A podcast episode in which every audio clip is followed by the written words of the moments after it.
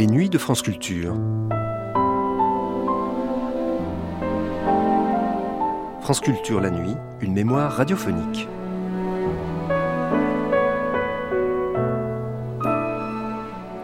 De courtes lectures qui nous donneront à coup sûr envie de relire in extenso Les malheurs de Sophie, Les petites filles modèles, d'Ilois le cheminot, Le général d'Orakine, Un bon petit diable, et aussi de nous interroger sur le Knut, sur le système des cruautés sociales du siècle vu par la comtesse de Ségur. Il y a un enfer de la bibliothèque rose, disait Armand Lanoux. Un écrivain, entre autres, spécialiste de la littérature pour enfants, une descendante de la comtesse, c'était dans Le Monde comme il va, première diffusion sur la chaîne parisienne le 9 janvier 1957 dans la série Le Monde comme il va, et à l'occasion du centenaire de la parution dans la Bibliothèque Rose du premier livre de la comtesse de Ségur, la radiodiffusion télévision française présente Né Rostopchine, une émission de Georges Drouet, avec la collaboration de Simone Angèle et le concours de Pierre Hamel et de Régine Chantal. Réalisation Abder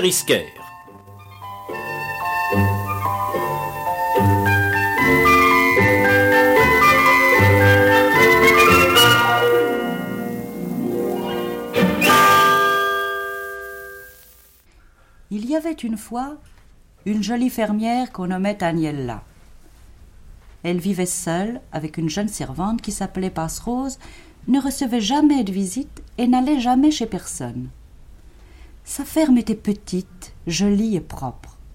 Elle avait une belle vache blanche qui donnait beaucoup de lait, un chat qui mangeait les souris et un âne qui portait tous les mardis au marché de la ville voisine les légumes, les fruits, le beurre, les œufs, les fromages qu'elle y vendait. Personne ne savait quand et comment Agnella et Passerose étaient arrivés dans cette ferme inconnue jusqu'alors, et qui reçut dans le pays le nom de ferme des bois. Un soir, Passerose était occupée à traire la vache, pendant qu'Agnella préparait le souper. Au moment de placer sur la table une bonne soupe aux choux et une assiette de crème, elle aperçut un gros crapaud qui dévorait avec avidité des cerises posées à terre dans une large feuille de vigne. Vilain crapaud s'écria Agnella. Je t'apprendrai à venir manger mes belles cerises. En même temps, elle enleva les feuilles qui contenaient les cerises et donna au crapaud un coup de pied qui le fit rouler à dix pas. Elle allait le lancer au dehors lorsque le crapaud poussa un sifflement aigu et se dressa sur ses pattes de derrière. Ses gros yeux flamboyaient, sa large bouche s'ouvrait et se fermait avec rage. Tout son corps frémissait, sa gorge rendait un son mugissant et terrible. Agnella s'arrêta interdite. Elle recula même d'un pas pour éviter le venin de ce crapaud monstrueux et irrité. Elle cherchait autour d'elle un balai pour expulser ce hideux animal, lorsque le crapaud s'avança vers elle, lui fit de sa patte de devant un geste d'autorité, et lui dit d'une voix frémissante de colère. Tu as osé me toucher de ton pied. Tu m'as empêché de me rassasier de tes cerises que tu avais pourtant mises à ma portée. Tu as cherché à me chasser de chez toi. Ma vengeance t'atteindra dans ce que tu auras de plus cher. Tu sentiras qu'on n'insulte pas impunément la férageuse. Tu vas avoir un fils couvert de poils comme un ours.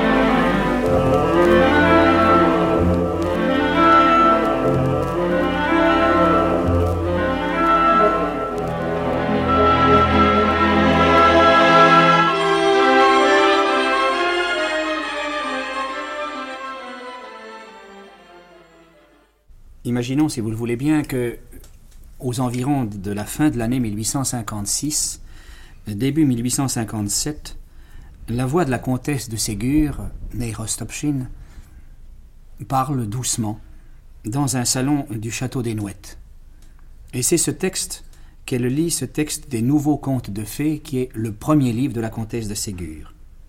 C'est le premier de la série qui a enchanté depuis toujours les enfants et les filles de France, les petites filles modèles, un bon petit diable, les malheurs de Sophie, d'Ilois le cheminot, le général Durakin, la liste est interminable et charmante.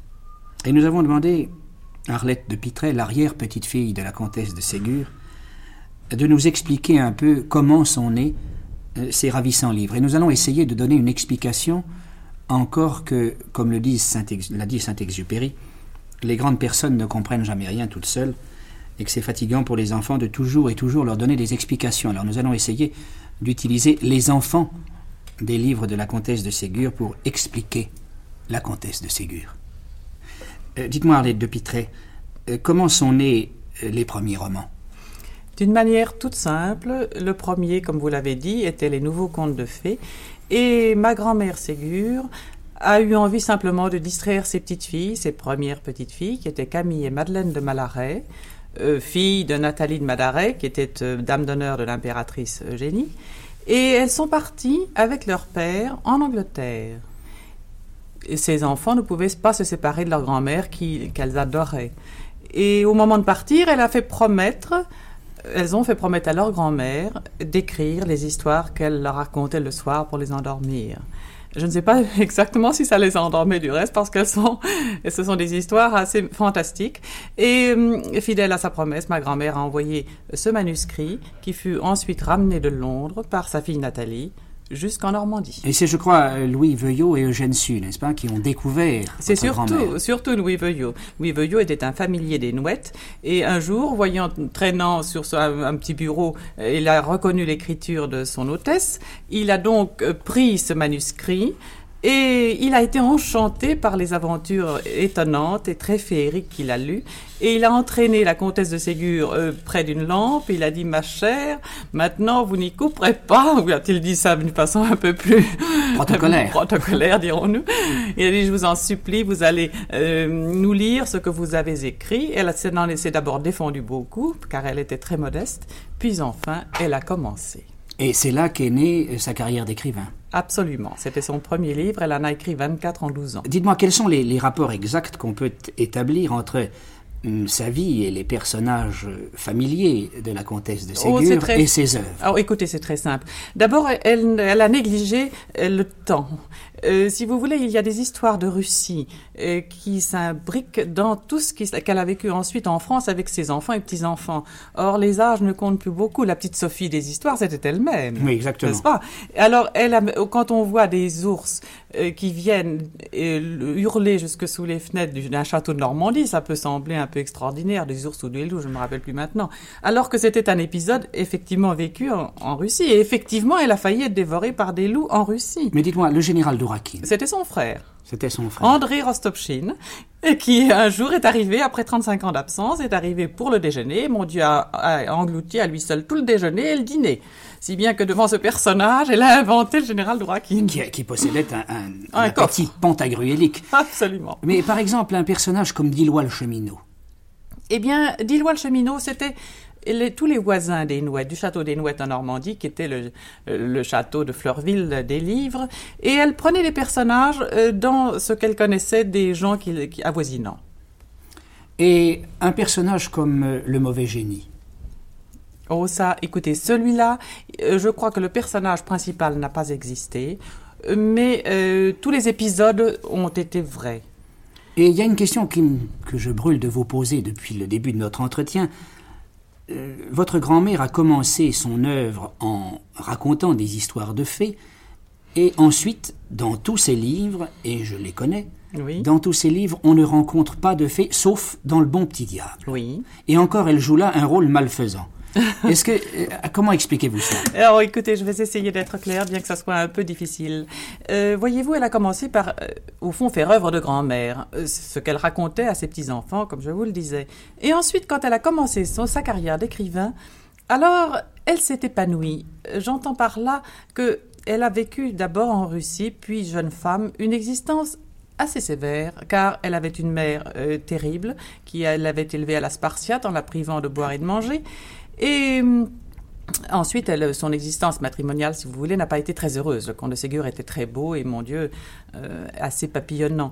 Or, brusquement, avec cette possibilité d'écrire que lui avait donné euh, ce premier livre, elle a découvert qu'elle avait des zones euh, de fraîcheur, hein, n'est-ce pas, qu'elle avait. C'était en quelque sorte des complexes à l'envers. Voilà, à notre époque, on dirait des complexes, c'est des refoulements enfin épanouis.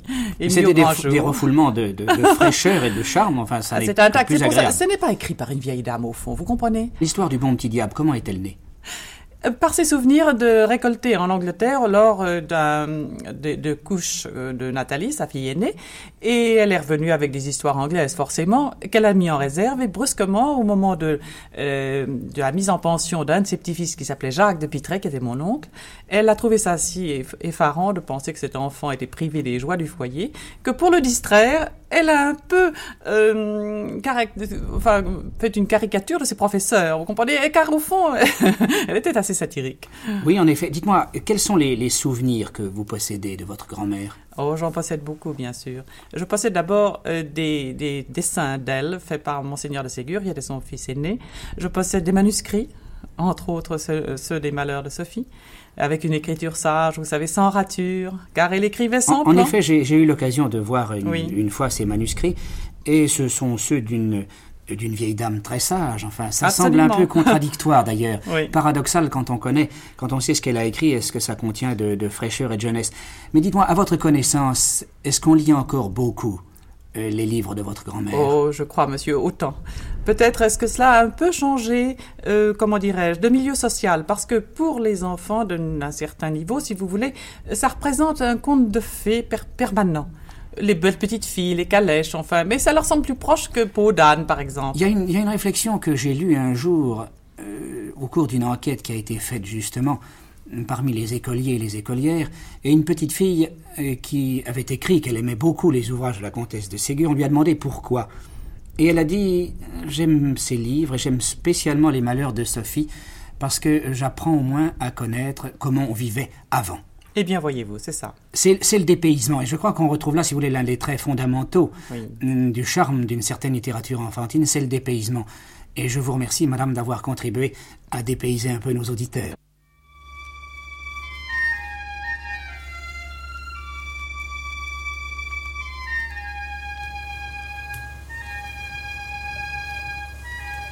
Madame de Fleurville était la mère de deux petites filles, bonnes, gentilles, aimables, et qui avaient l'une pour l'autre le plus tendre attachement.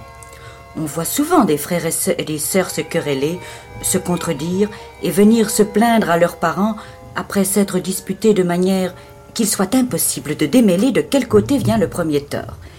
Jamais on n'entendait une discussion entre Camille et Madeleine. Tantôt l'une, tantôt l'autre cédait au désir exprimé par sa sœur. Pourtant, leurs goûts n'étaient pas exactement les mêmes.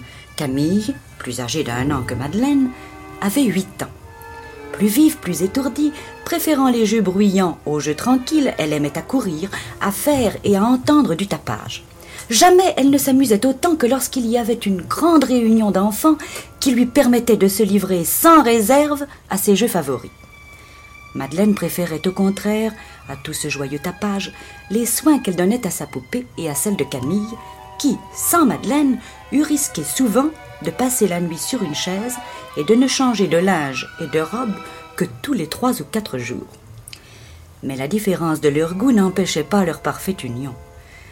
Madeleine abandonnait avec plaisir son livre ou sa poupée dès que sa sœur exprimait le désir de se promener ou de courir. Camille, de son côté, sacrifiait son amour pour la promenade et pour la chasse aux papillons dès que Madeleine témoignait l'envie de se livrer à des amusements plus calmes. Elles étaient parfaitement heureuses, ces bonnes petites sœurs, et leur maman les aimait tendrement. Toutes les personnes qui les connaissaient les aimaient aussi et cherchaient à leur faire plaisir.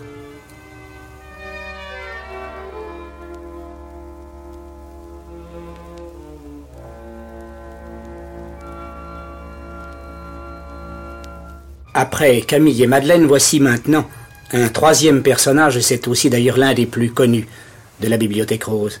C'est Sophie. Mais cette fois, ce n'est pas une petite fille de la comtesse de Ségur, mais c'est de la comtesse de Ségur elle-même, c'est Sophie, Sophaletta Rostopchine, dont les aventures, ou plus exactement les malheurs, sont innombrables.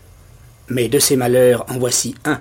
Sophie, ta bonne t'a-t-elle raconté ce qui est arrivé à mes petits poissons? Oui, maman. Si ta bonne ne m'avait pas assuré que tu étais resté avec elle dans ta chambre depuis que tu m'as quitté, j'aurais pensé que c'est toi qui les as fait mourir. Tous les domestiques disent que ce n'est aucun d'eux. Mais je crois que le domestique Simon, qui était chargé de changer tous les matins l'eau et le sable de la cuvette, a voulu se débarrasser de cet ennui et qu'il a tué mes pauvres poissons pour ne plus avoir à les soigner. Aussi, je le renverrai demain. Oh maman, ce pauvre homme Que deviendra-t-il avec sa femme et ses enfants? Tant pis pour lui. Il ne devait pas tuer mes petits poissons, qui ne lui avaient fait aucun mal, et qu'il a fait souffrir en les coupant en morceaux. Mais ce n'est pas lui, maman. Je vous assure que ce n'est pas lui. Comment sais-tu que ce n'est pas lui? Moi, je crois que c'est lui, que ce ne peut être que lui, et dès demain, je le ferai partir. Oh non, maman, ne le faites pas. C'est moi qui ai pris les petits poissons et qui les ai tués. Toi Quelle folie Toi qui aimais ces petits poissons? Tu ne les aurais pas fait souffrir et mourir. Je vois bien que tu dis cela pour excuser Simon. Non, maman, je vous assure que c'est moi. Oui, c'est moi. Je voulais pas les tuer, je voulais seulement les saler.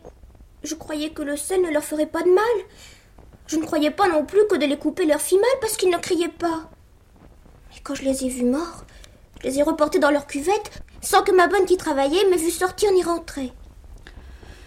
Sophie, Sophie, si j'avais appris par hasard, c'est-à-dire par la permission de Dieu qui punit toujours les méchants, ce que tu viens de me raconter, je t'aurais puni sans pitié et avec sévérité. Mais le bon sentiment qui t'a fait avouer ta faute pour excuser Simon te vaudra ton pardon. Je ne te donc pas de reproches, car je suis bien sûre que tu sens combien tu as été cruel pour ces pauvres petits poissons, en ne réfléchissant pas d'abord que le sel devait les tuer, ensuite qu'il est impossible de couper et de tuer n'importe quelle bête sans qu'elle souffre. Ne pleure pas, Sophie. N'oublie pas qu'avouer tes fautes, c'est te les faire pardonner.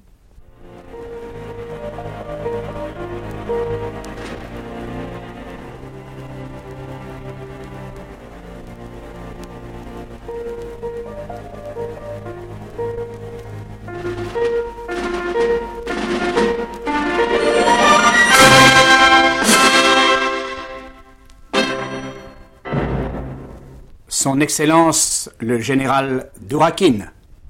Mon enfant, sais-tu que je suis vieux? Je le sais, grand-père, mais votre santé est bonne et vous vivrez longtemps encore. Mon enfant, sais-tu que je serais bien heureux si Roman ne nous quittait jamais? Et moi aussi, grand-père. Je voudrais qu'il restât toujours avec nous. Hein, S'il nous quittait, ce serait bien triste. Oh oui, bien triste.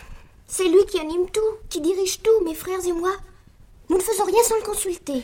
Tu l'aimes donc Oh, je crois bien que je l'aime. Je l'aime autant que vous, grand-père. Eh, eh bien, mon enfant, il dépend de toi de faire rester Roman près de nous toujours. De moi Dites vite, grand-père, que faut-il faire? Une chose bien simple. Devenir sa femme pour qu'il devienne le fils de ta mère et le mien. Moi? Devenir sa femme? Oh, grand-père, vous plaisantez sans doute. Il ne voudrait pas de moi qui suis si jeune et si folle. Tu vas avoir 18 ans dans 6 mois, Natacha. Elle lui en a 28. Je n'ai pas... Mais il a tant souffert, grand-père. C'est comme s'il en avait 40. Non, non, il est trop raisonnable pour vouloir m'épouser. Crois-tu qu'il ne t'aime pas? Au contraire, grand-père, il m'aime beaucoup. Je le vois et je le sens. Il pense toujours à moi, à mon bonheur, à mon plaisir. Il trouve bien tout ce que je dis, tout ce que je fais. Et même, grand-père, je vous avouerai que je ris quelquefois de sa vivacité à me défendre quand on m'accuse, de sa colère contre ceux qui me trouvent en faute, de son aveuglement à mon égard.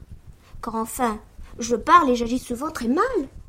Il lui trouve toujours que j'ai raison. Oh oui, il m'aime bien. Et moi aussi, je l'aime bien. Mais alors, pourquoi ne veux-tu pas l'épouser Mais moi, je demande pas mieux. C'est lui qui ne voudra pas. C'est ce que nous allons voir. de Rigny, de Rigny, allez me chercher Roman et amenez-le-moi vite, vite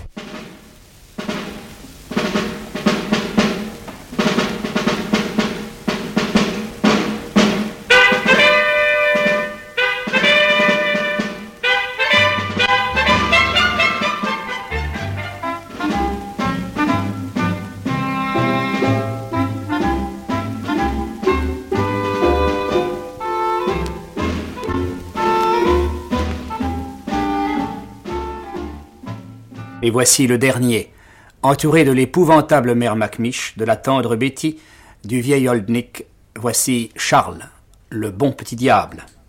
Un coup de poing de Charles bien appliqué sur la bouche de sa cousine fit tomber ses fausses dents.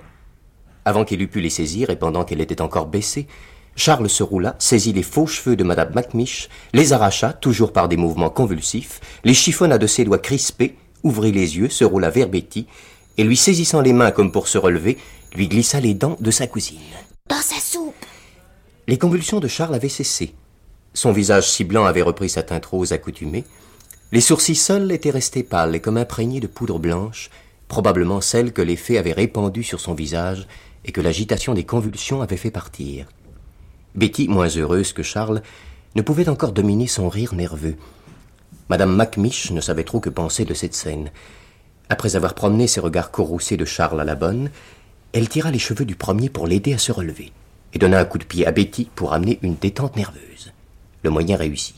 Charles sauta sur ses pieds et s'y maintint très ferme. Betty reprit son calme et une attitude plus digne. Que veut dire tout cela, petit drôle? Ma cousine, ce sont les fées.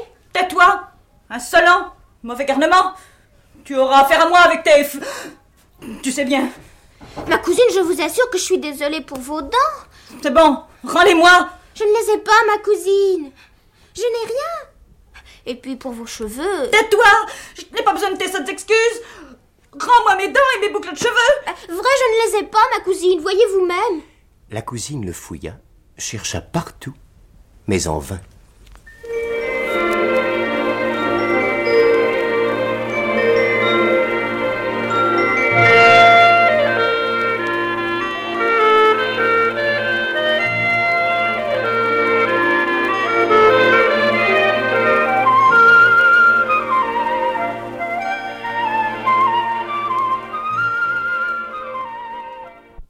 Après avoir entendu les malheurs de Sophie, les petites filles modèles, le bon petit diable et le général de Raquin, euh, nous n'avons évidemment qu'un portrait très fragmentaire de l'œuvre de la comtesse de Ségur, mais il va peut-être nous suffire à ébaucher une conversation avec Armand Lanoux qu'il est inutile de présenter à nos auditeurs. Armand Lanoux, prix interallié, mais aussi, aussi, spécialiste de littérature enfantine, et je crois, Armand Lanoux, que vous avez un certain nombre de choses à nous dire sur ce qu'on pourrait appeler, qu'on a tendance à appeler actuellement la psychanalyse de la comtesse de Ségur, n'est-ce pas? Oui, et je, je veux dire d'abord ceci, la psychanalyse, au point de vue médical, est quelque chose de très fallacieux, mais c'est une admirable, c'est une, une admirable épreuve de, de critique littéraire et artistique. Exactement. Alors nous allons nous en servir sous cet angle. Euh, euh, Sophie euh, Rostopchine, la comtesse de Ségur, est, née euh, en 1799. Or, elle a vécu les épisodes épouvantables de la guerre de Russie que Napoléon faisait au tsar, et notamment, elle était fille du gouverneur de Moscou lors de l'incendie de 1812. Alors là, nous avons un élément qui va nous permettre de comprendre un certain nombre de choses. L'univers poétique et romanesque de Sophie Rostopchine, c'est c'est les petites filles modèles, bien sûr, des, des enfants euh, vertueuses, euh, pomponnées, empa- empantalonnées, si j'ose m'exprimer Exactement, avec ainsi. des festons. Ah oui, c'est ça, avec des festons qui descendent jusqu'aux pieds. Et puis alors des crinolines dessus, et puis des nattes dans le dos. Nattes dans le dos, comme dit la chanson. Bon, il y a en face de ces petites filles des garçons courageux, et euh, vraiment courageux, très courageux. Et puis alors tout ce monde se rencontre aux Tuileries. Se rencontre aux Tuileries. C'est c'est toute une époque, c'est bon. Nous avons affaire à quelque chose de dont on peut dire que rien n'est plus innocent apparemment. Oui. Mais euh, ça pensez n'est que ça n'est qu'une apparence Ça n'est qu'une apparence. Ça n'est qu'une apparence et ça tient à plusieurs choses, à l'auteur lui-même, à ce qu'elle a vécu euh, pendant son enfance et puis à l'époque où elle a écrit, transplanté dans un autre pays. N'est-ce pas? La euh, Sofaletta, la, la comtesse Rostopchine, était beaucoup plus que russe. Elle était tartare. C'est pas du tout, du tout, du tout la bourgeoise, la grande bourgeoisie que l'on pourrait imaginer, c'est pas ça. Elle était violente de tempérament. Elle était assez forte euh, musculairement, n'est-ce pas? Et euh, quand on lit son œuvre, on est obligé de constater que les châtiments corporels se multiplient. Et on est obligé de dire, par exemple, dans les petites filles modèles, on voit euh, l'énorme Madame euh, qui est en train de fustiger la petite Sophie avec des verges. Et la marâtre qui fait ce travail, euh, Madame Ficini, a toujours son nécessaire sur elle.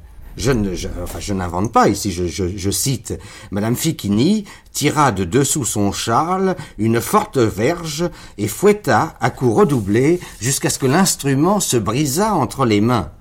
Alors ceci se passe devant les petites de Fleurville qui sont terrifiées. Voilà euh, tout de même une partie de l'univers de Madame de Ségur que l'on n'a pas le droit de, laisser tomber. Madame de Fleurville, dont je viens de parler, elle-même est pompeusement parée, n'est-ce pas? Elle va porter plainte à la meunière dont la fille a volé la poupée de Marguerite. Alors voilà le résultat. Devant tout le monde, comme dit le vieux slogan d'éducation populaire, la mère Léonard empoigne Jeannette avec accompagnement de plus de 20 coups de pied et soufflet. Et attention, les dames qui, ont, qui, sont, venues porter plainte, en quelque sorte, à la meunière à cause de sa, fille, les dames n'intercèdent point, elles s'en vont. Monsieur de Réan, lui, un autre personnage, administre à sa femme une raclée avec, je cite, tant de coups de cravache qu'elle hurlait plus qu'elle ne criait. Il s'agit cette fois de, sa femme.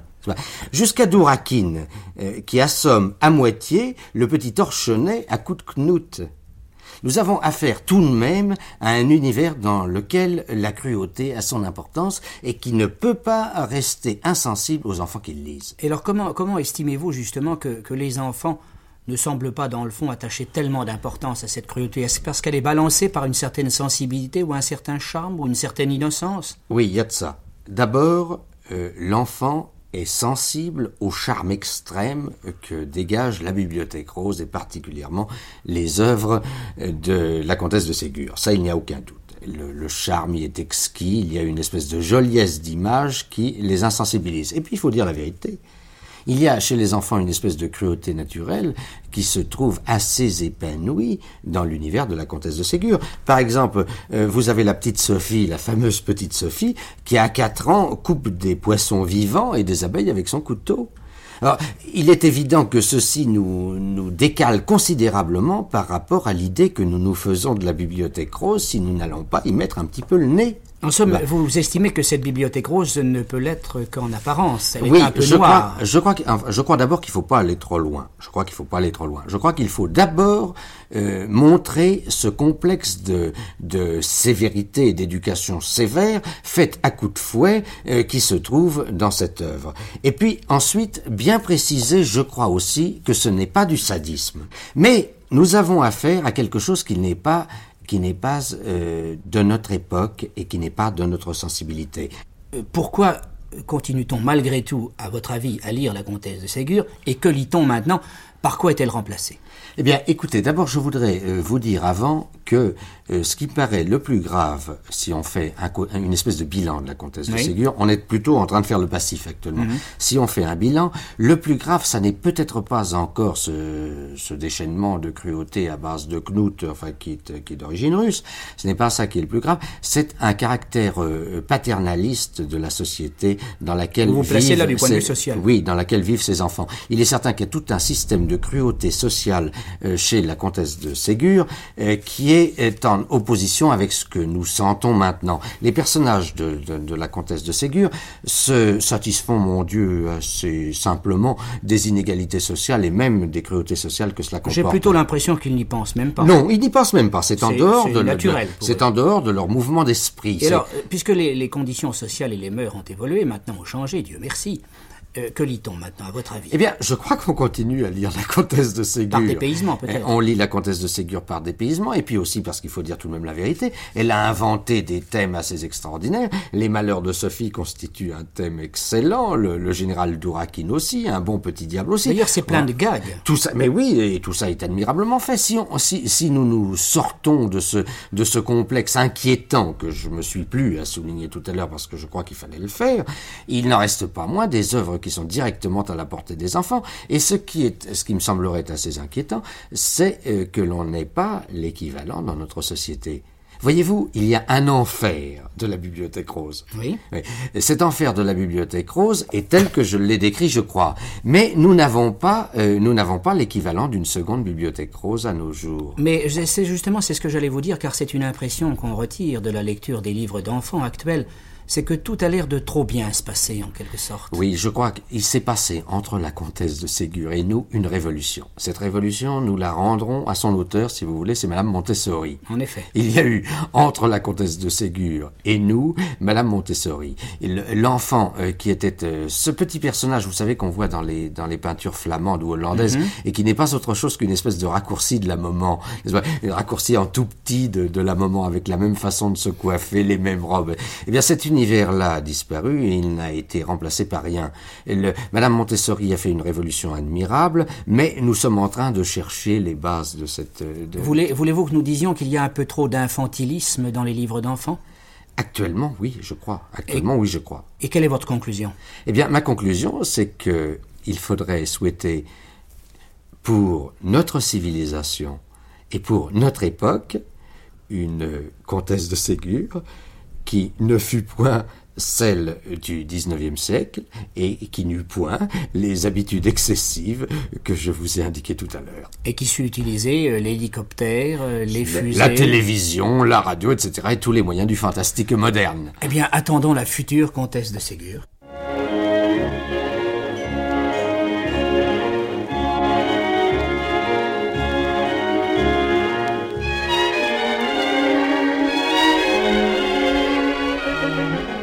Nous voici arrivés maintenant au terme de notre trop court voyage au pays des petites filles modèles. Mais si vous le voulez bien, nous allons répondre maintenant à une question éternelle.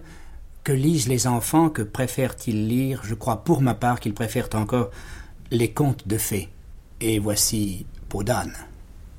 Il était une fois un roi, le plus grand qu'il fût sur la terre, aimable en paix, terrible en guerre, seul enfin comparable à soi.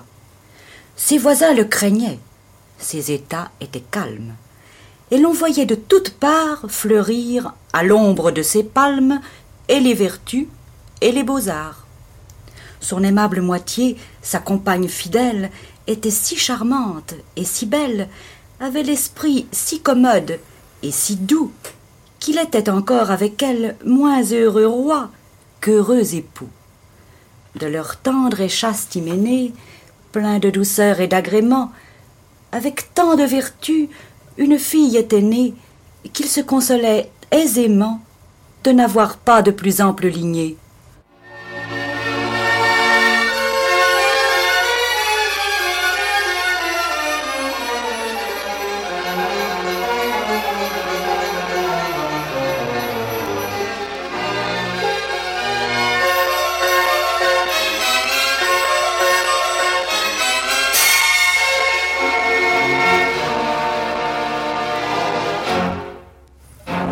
Depuis longtemps, Sophie, Camille, Madeleine, Charles, le bon petit diable, Dillois, le cheminot et le général Durakin ont rejoint Podane, le Chaboté, la Belle et la Bête. Et si nous cherchons une conclusion à notre émission de ce soir, c'est à Paul Hazard que nous la demanderons. En effet, Paul Hazard a écrit Donnez-nous des livres, disent les enfants, donnez-nous des ailes. Aidez-nous, vous qui êtes puissants et forts, à nous évader au lointain. Bâtissez-nous des palais d'azur au milieu de jardins enchantés. Montrez-nous les fées se promenant au clair de lune. Nous voulons bien apprendre tout ce qu'on nous enseigne à l'école, mais de grâce, laissez-nous les songes.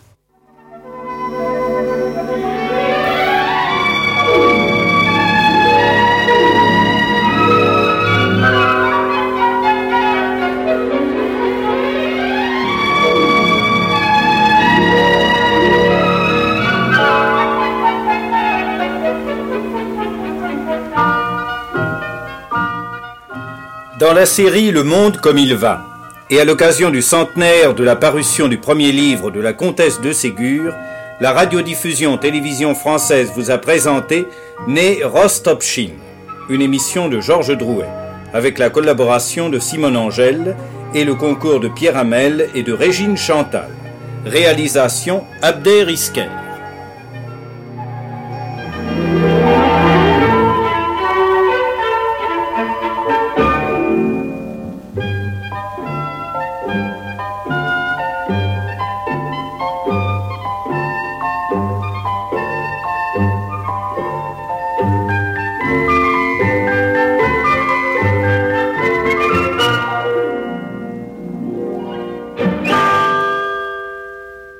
Cette émission a été diffusée pour la première fois sur la chaîne parisienne le 9 janvier 1957.